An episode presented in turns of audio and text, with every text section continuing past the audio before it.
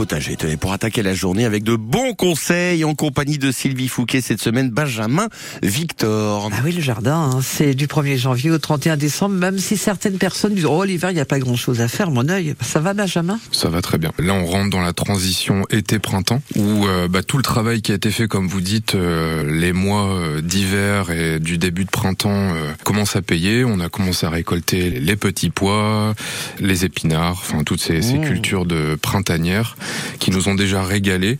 Et là, on va faire place un petit peu à, aux légumes d'été qui ont besoin de chaleur, de soleil. Donc, on va enlever toutes ces cultures, faire place, et puis utiliser aussi, par exemple, les pieds de petits pois. Je les découpe et je les mets en paillage sur les, les nouvelles cultures pour continuer à nourrir le sol et euh, bah, favoriser justement la reprise de ces légumes d'été qui vont avoir besoin de beaucoup de nourriture dans le sol pour nous donner des récoltes euh, savoureuses et surtout généreuses. Il faut regarder euh, avec beaucoup d'intérêt ce sol, parce qu'il peut vite euh, être envahi par les petites herbes.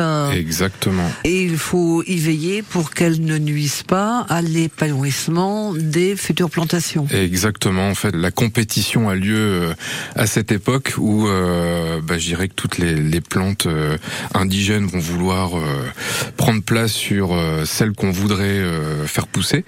Donc, c'est vrai que c'est un mois où euh, le, ça réclame pas mal d'efforts euh, aux jardiniers. On va effectivement désherber, on va semer, on va repiquer, on va arroser aussi. Tout pousse vite, y compris les mauvaises herbes. Donc, il faut euh, régulièrement euh, passer un petit peu de temps pour les enlever et puis faire place et éviter une compétition trop grande pour les légumes qu'on voudrait faire pousser. En même temps, respecter la terre, Exactement. vous ne voulez aucun pesticide. Exactement. En fait, on essaye vraiment d'utiliser des intrants naturels pour cultiver.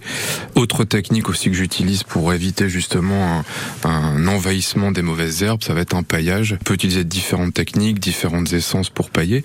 Ça évite justement d'apporter de la lumière au sol et donc de faire germer les mauvaises herbes. Il y a beaucoup d'autres avantages au paillage. Il y a aussi quelques inconvénients, mais euh, c'est une des techniques qui permet d'éviter de passer trop de temps à, désherber ou à toutes cette activité euh, ingrate qui est chronophage et qui euh, enlève du temps justement à l'amélioration du sol et une, vie biologique euh, qui permet justement de- d'apporter de l'humus et d'apporter une terre euh, toujours euh, humide et propice à une vie, une vie dans le sol.